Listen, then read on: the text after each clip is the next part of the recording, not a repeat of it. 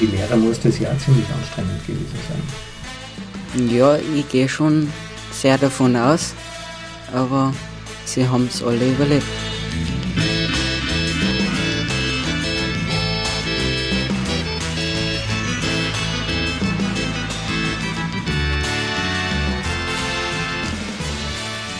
Herzlich willkommen zum Podcast Digital Sense Maker. Wir beschäftigen uns ja hier mit dem Sinn und dem Unsinn hinter der Digitalisierung und heute haben wir ganz ein besonderes Thema.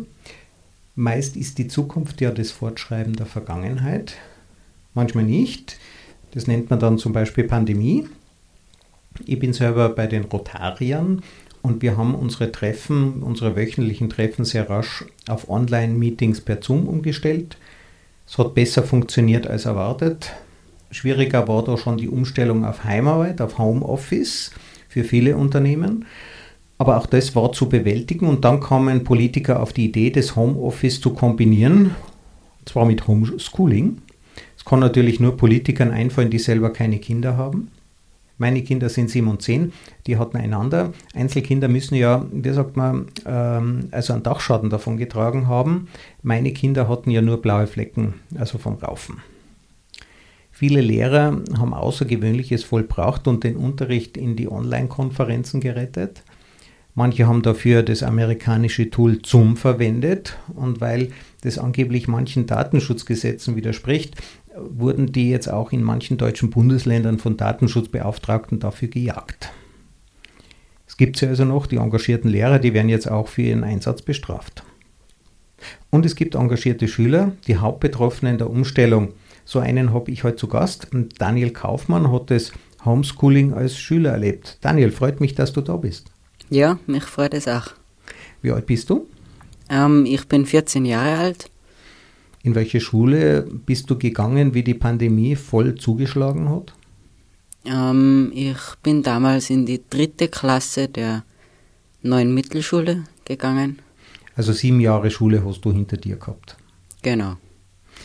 Und wie war denn das? Also auf einmal hast du frei gehabt oder wie, wie erinnerst dich so an den ersten Tag vom, vom Lockdown? Naja, also das war sehr kompliziert. Also wir haben vorher nicht gewusst, ob das jetzt aus ist mit der Schule oder nicht. Und darum haben wir dann einmal das meiste mit heimgenommen an Schulzeug und wir haben dann halt von der von den Nachrichten erfahren, dass die Schule zugesperrt ist. Und dann haben wir so schön langsam von den Lehrern per E-Mail die Aufträge gekriegt. Wart ihr mit denen vorher schon per E-Mail verknüpft oder habt ihr das als erst einrichten müssen? Ähm, sie haben sich halber vorher schon unsere E-Mail-Adressen abgefragt und von den Eltern haben sowieso die Daten gehabt. Und dann sind da Hausaufgaben gekommen, oder wie war das? Ja, es sind so ähm, Aufträge ähm, in den Posteingang hereingeflattert und ja, die haben wir dann erledigt und wieder zurückgeschickt. Jetzt funktioniert es ja am Anfang wie bei Hausaufgaben, aber irgendwann kommt natürlich ein neuer Stoff dazu. Wie ist er denn damit gegangen? Ähm, ja, also unsere Lehrer haben das meistens so gemacht, dass sie dazu ähm, selber die Aufgaben gemacht haben und Notizen dazu geschrieben haben. Also wie die Aufgabe zu lösen ist, also so ähnlich wie sie es vorher halt ähm, in, im Unterricht erklärt haben. Aber haben jetzt halt schriftlich. Genau. Das heißt, du hast da äh, Papiere bekommen, da waren die Übung, da waren die Beispielaufgaben drauf und dann halt mit einem Stift daneben erklärt, ähm, also in Mathe zum Beispiel, warum man das so macht und jenes so. Genau. Weil die Lehrerin hat ja gewusst, was wir vorher schon kennen haben und sie hat auch gewusst, was wir selber ähm, an Intelligenz haben und was nicht. Und ja. Ja, aber mit neuem Stoff, also hast du das verstanden? Weil das ist ja ganz, auf einmal ganz ein anderes Lernen, wenn man jetzt auf einmal selber lernen muss. Mm, ja, es war manchmal relativ kompliziert, also zum Verstehen. Aber wenn man es nicht verstanden hat, dann kann man ja immerhin nur mit dem Lehrer telefonieren oder eben eine E-Mail zurückschreiben. Das geht ja immer. Hast du telefoniert mit deiner Lehrerin, mit deinem Lehrer? Ähm, ich habe selber einmal ähm, mit der Lehrerin telefoniert, ähm, weil ich Aufgaben nicht verstanden habe. Ähm, andere haben, es gibt manche, die vieles nicht verstanden haben, die haben dann öfter telefoniert. Habt ihr dann auch Videokonferenzen gemacht? Ja, also später ist es dann dazu gekommen, dass wir Videokonferenzen auch hatten. Also da haben wir dann über eine Plattform, die von, ähm, von Tiroler Schulnetz erstellt worden ist, haben wir dann Meetings gehabt und da haben hm. wir dann. Moodle war das wahrscheinlich, oder? Das war Moodle, genau. Ja. Für die Lehrer muss das ja ziemlich anstrengend gewesen sein. Ja, ich gehe schon sehr davon aus, aber sie haben es alle überlebt. Und du als Schüler auch? Hast du das Gefühl gehabt, du hast in diesem Jahr äh, weniger gelernt? Ähm, ich habe definitiv mehr Freizeit gehabt, aber ich habe viel du und ich denke, ähm, es geht nicht sehr viel vom Stoff ab, aber etwas feit schon. Also. Haben dir denn die Lehrer vorher beigebracht, wie man sich selber was beibringt? Nein. Das ist on the fly passiert. Ja, da kommt man dann schon drauf. Also man kann ja das meiste irgendwo im Internet nachschlagen. Das heißt, du hast da auch sehr viel im Internet recherchiert. Ja. Hast du dich auch mit deinen Schulkollegen abgestimmt? Also habt ihr ja Aufgaben gemeinsam gelöst? Ähm, wir haben Aufgaben eigentlich immer selber alleine gelöst. Ähm, manche, die näher beieinander gewohnt haben, haben sie dann oft ähm, im Garten getroffen oder so über den Zaun drüber geschrien, ob man die Aufgabe jetzt geschafft hat oder nicht. Aber ansonsten haben wir es eigentlich schon alleine gemacht. Also die gegenseitige Motivation, dass man sich gegenseitig so ein bisschen einhetzt in die Lösung der Aufgaben, äh, das ist weggebrochen. Genau. Und du hast gesagt, du hast mehr Freizeit gehabt. Was hast du gemacht mit der Freizeit? Ähm, ich habe mit meiner Familie sehr viel Tischtennis gespielt. Also das haben wir eigentlich vorher nicht sehr oft gemacht, aber das hat sich einfach so ergeben und es war recht lustig. Also. Der Papa war ja dann auch daheim, der hat ja dann Homeoffice gehabt, nehme ich an. Ähm, der war daheim, ähm, der hat seinen Resturlaub aufbrauchen müssen. Ah, dadurch hat er also wirklich Zeit gehabt, auch zu schauen, dass ihr eure Aufgaben macht. Ja, leider auch. Ja, äh, du bist ja auch Ministrant äh, in, in der Pfarrkirche in St. Johann und da ist jetzt ein neuer Priester gekommen. Ja, also da ist der neue Dekan gekommen im September 2020 und der hat dann mich, meinen Bruder und einen Ministranten gefragt, ob wir nicht ähm, probieren könnten, die Messen auf YouTube zu übertragen, also live schalten. Und warum? Zu welchem Zweck soll das gut sein? Ja, es durften ja nur zehn Leute gesamt in der Kirche sein. Das heißt, einer davon ist der Pfarrer, ähm, einer davon der Mesner, dann vielleicht nur höchstens zwei Ministranten und dann dürfen nur um die fünf Leute ähm, Kirchen gehen. Und in so einer großen Pfarre wie St. Johann ist es natürlich etwas wenig und die anderen Leute wollten ja auch was davon haben. Also für viele Senioren gerade gehört es ja wirklich zum Wochenablauf. Für die ist es ja ganz ein wichtiger sozialer Event, der da stattfindet und auf einmal dürfen es nicht hin. Impfung hat es ja auch keine gegeben. Ja, also das hat viele ähm, sehr gefreut, dass wir das dann gemacht haben. Wie hast du es technisch begonnen? Ähm, das war so, dass wir erst einmal herausfinden müssen haben, ähm, wie das funktioniert. Das heißt, wir haben einmal ein YouTube-Konto erstellt und dann haben wir mal probiert, wie wir den Ton von der Kirchenanlage ähm, abzapfen können haben und das war dann schon mal sehr kompliziert. Und dann haben wir halt noch ähm, probiert, mit dem iPad. Ich habe nämlich ein iPad und mit dem habe ich dann das Ganze gefilmt, weil wir nämlich kein Handy gehabt haben. Also du hast das iPad äh, mit einem Notenständer vor dem Pfarrer hingestellt äh, und mit der iPad-Kamera mal aufgenommen. Und wo ist dann der Ton hergekommen? Ja, genau. Ähm, ich habe dann später sogar noch einen kleinen Wagen unter den Notenständer reinbaut, damit ich fahren zurückfahren können hab. Ähm, die Geschichte mit dem Ton. Ähm, wir haben da eine Anlage in der Kirche. Das heißt, ähm, es ist vorher schon ein Mikrofon bei Ambo Altar und beim Priester selber gestanden.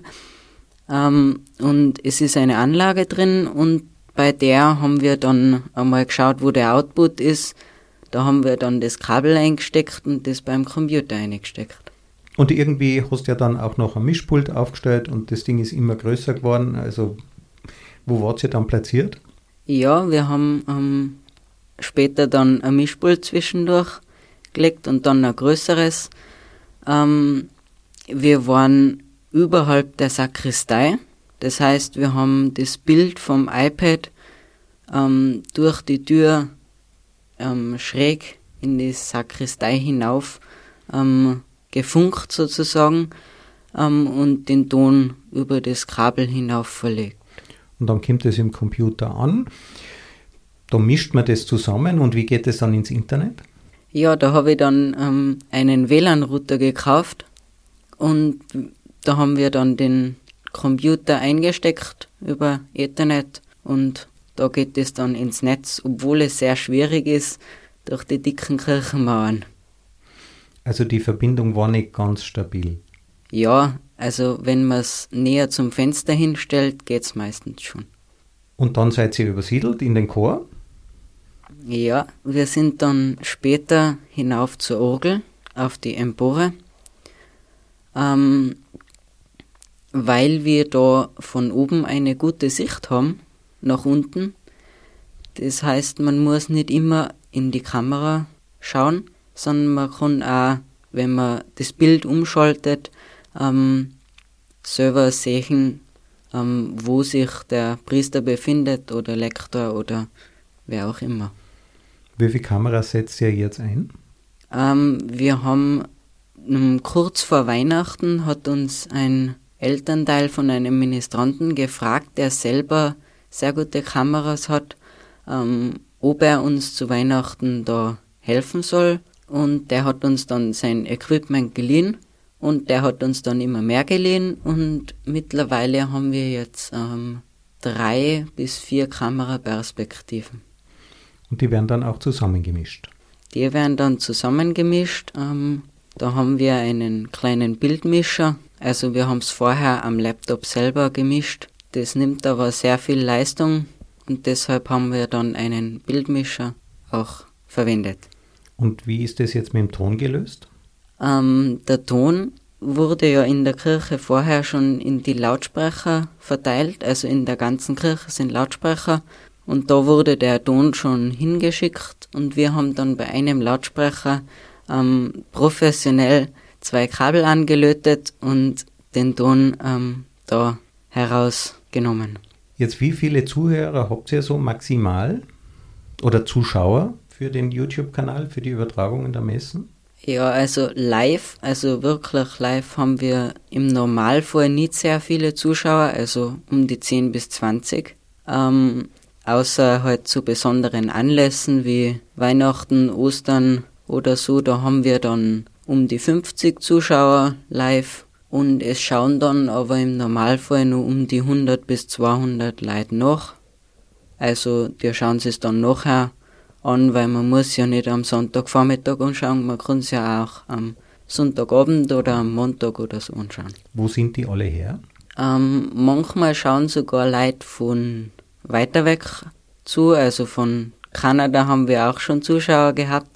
Ähm, aber im Normalfall schon von St. Johann in Tirol selber oder von in der Nähe halt von Salzburg, Bayern und so. Israel, Frankreich, glaube ich, Rhodos war mal dabei, stimmt das? Ja, es sind manchmal sind ähm, Länder dabei, die dann mit Untertitel das anschauen. Die, äh, wie ist das mit Kanada zustande gekommen? Ähm, da haben wir mal ein Begräbnis übertragen, weil ähm, die Verwandten nicht kommen konnten wegen den Corona-Umständen. Und dann haben uns die ähm, Angehörigen gefragt, ob wir das übertragen konnten. Und dann haben wir dann einen privaten Stream gemacht und nur den Link an die Verwandten geschickt und die haben dann mitschauen können. Das war, glaube ich, eine Schwester oder eine Tochter der Verstorbenen. Genau. Ähm, was gibt es denn so für Rückmeldungen? Also was schreiben denn die Leute rein ins YouTube, in die, in die Kommentare? Manche freuen sich schon sehr. Also manchmal bekommt man eine Meldung, da wo man wirklich ähm, da wo einem wirklich bewusst wird, ähm, wie das die Leute freut, wenn man das macht. Und manchmal ähm, bringen die Leute dann auch was vorbei. Ähm, uns hat auch schon einmal der Herr Dekan eine Tafel Schokolade gebracht, hat er gesagt, ähm, dass ihm das wer geben hat, weil wir die Livestreams immer machen und das freut einen dann schon sehr. Gibt es aber auch äh, nicht so erfreuliche Rückmeldungen aus YouTube, äh, weil da wird ja Musik gemacht, ja, und das ist einmal ein Kirchenkonzert von Mozart, da ist es mit den Urheberrechten nicht so schwierig, aber wie ist denn das sonst?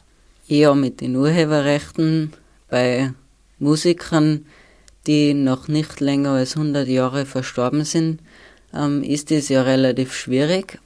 Aber da hat die österreichische Bischofskonferenz Gott sei Dank ähm, etwas beschlossen, und zwar, dass bei Live-Übertragungen ähm, das Urheberrecht. Ähm, also, dass das Urheberrecht abgedeckt ist, die haben quasi genau. eine Vereinbarung geschlossen. Genau. Wie oft kommen da solche, äh, das gilt ja auch für Messen und messähnliche Veranstaltungen auch im Nachhinein. Also ihr müsst es nicht löschen. Genau. Auch wenn da mal ein schmissiges Kirchenlied äh, von den Beatles Imagine gespielt würde zum Beispiel. Ja, ach. Aber es ist nicht immer ganz so einfach, oder? Wie geht denn das bei YouTube, wenn, wenn jetzt jemand sich beschwert?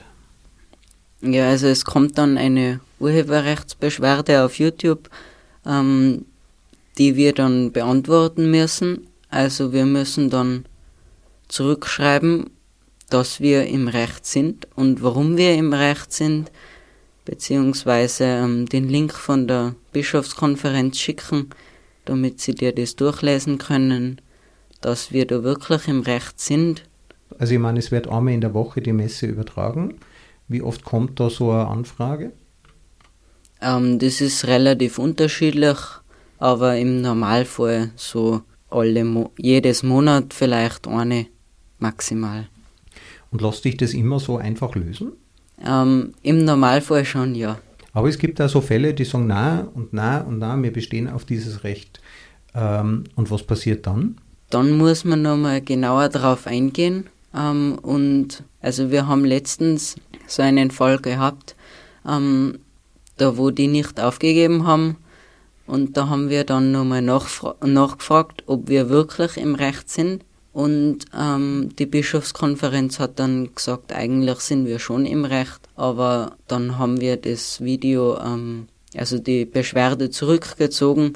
Das heißt, das Video kann nur oben bleiben, aber diejenigen, die die Urheberrechts, also die das Urheberrecht haben, ähm, die dürfen dann Werbung darauf setzen und damit verdienen.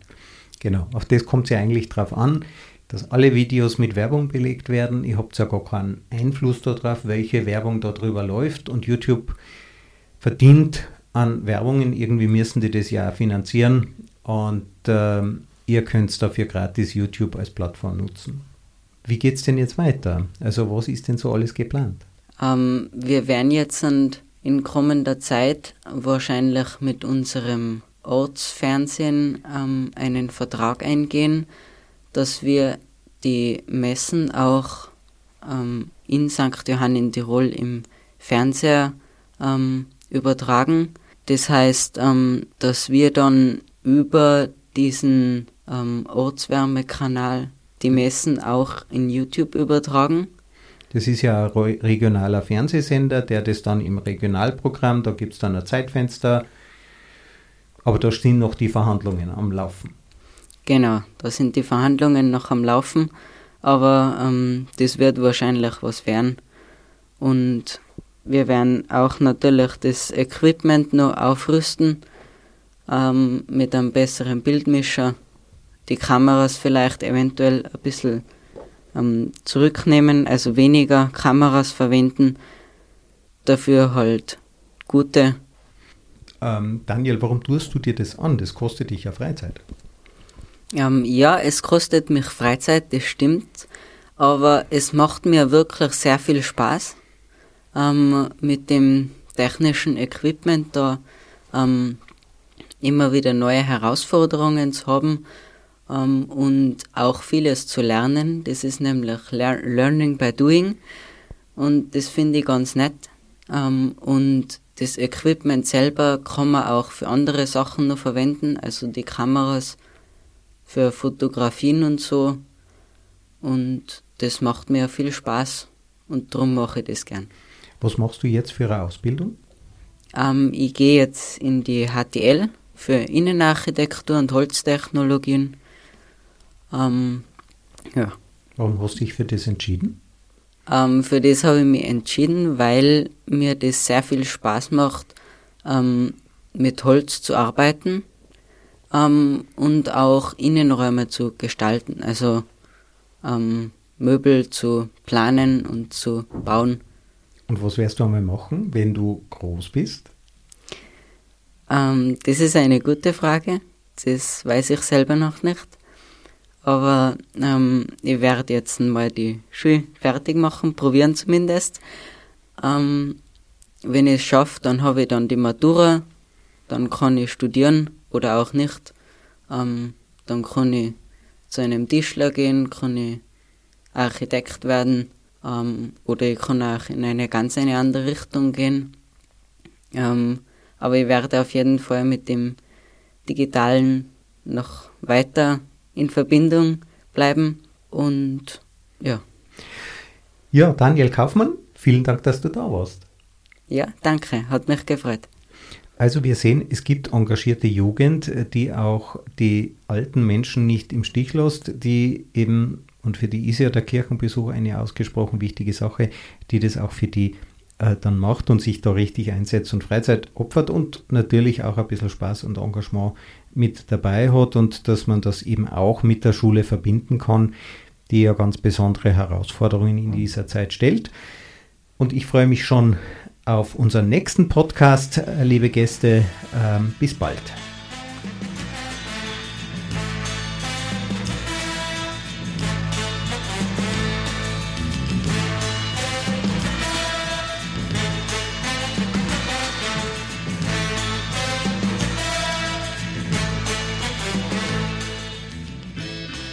Diese Folge wurde präsentiert von Auf Wellenlänge www.aufwellenlänge.de